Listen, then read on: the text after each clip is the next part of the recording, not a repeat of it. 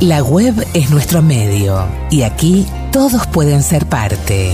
Y gracias por venir. En el podcast de El Narrador, todo lo que fue, es y será.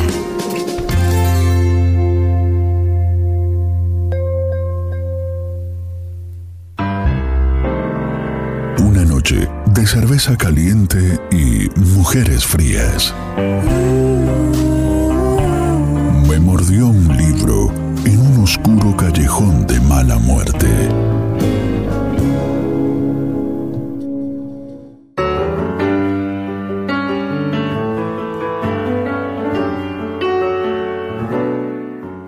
Todos necesitamos que alguien nos mire.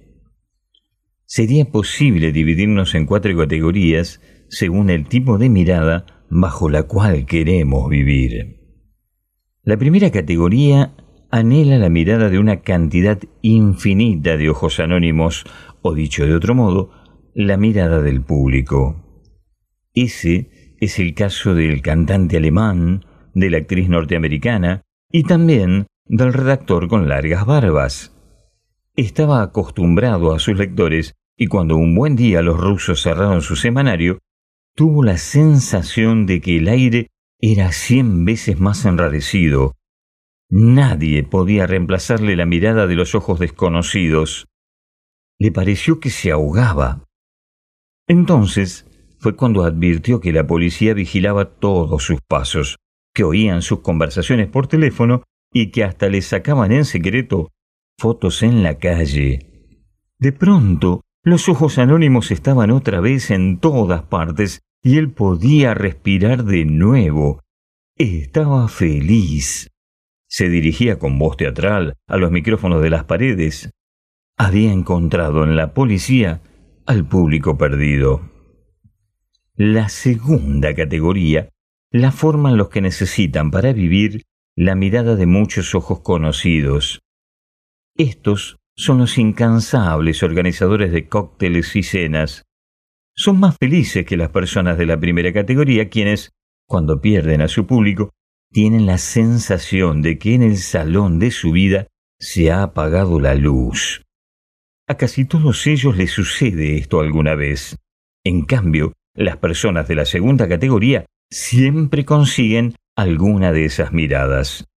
Entre estos están Marie-Claude y su hija. Luego está la tercera categoría, los que necesitan de la mirada de la persona amada. Su situación es igual de peligrosa que la de los de la primera categoría. Alguna vez se cerrarán los ojos de la persona amada y en el salón se hará la oscuridad. Pertenecen a este grupo Teresa y Tomás. Y hay también una cuarta categoría, la más preciada, la de quienes viven bajo la mirada imaginaria de personas ausentes. Son los soñadores. Por ejemplo, Franz. El único motivo de su viaje hasta la frontera de Camboya fue Sabina. El autobús traquetea por la carretera tailandesa y él siente que su larga mirada se fija en él. A la misma categoría pertenece también el hijo de Tomás. Lo llamaré Simón. Se alegrará de tener un nombre bíblico como su padre. Los ojos que anhela son los de Tomás. Cuando se comprometió en la recogida de firmas, lo echaron de la universidad. La chica con la que salía era sobrina de un cura de pueblo. Se casó con ella se hizo tractorista en la cooperativa, católico practicante y padre. Después se enteró por medio de algún amigo de que Tomás también vivía en el campo y se alegró. El destino había logrado que sus vidas fuesen simétricas. Aquello lo impulsó a escribirle una carta. No pedía respuesta. Lo único que quería era que Tomás dirigiera su mirada hacia su vida.